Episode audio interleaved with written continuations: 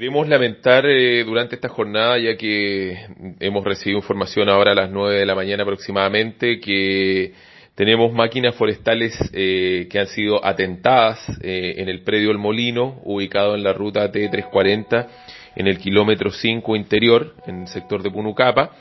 donde cuando llegaron a verificar la faena de esta mañana, se encontraron con dos máquinas forestales, una taladora y una extractora, que estaban siendo consumidas por el fuego.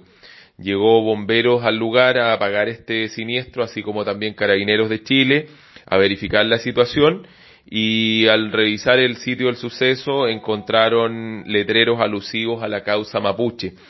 Nosotros queremos eh, hacer un llamado a la ciudadanía a restablecer el orden, la paz social, que es algo muy importante. Hoy día se conmemora eh, un año desde la muerte del comunero Camilo Catrillanca Sabemos que van a haber muchas manifestaciones y marchas pacíficas, lo cual nosotros estamos absolutamente atendiendo esta situación,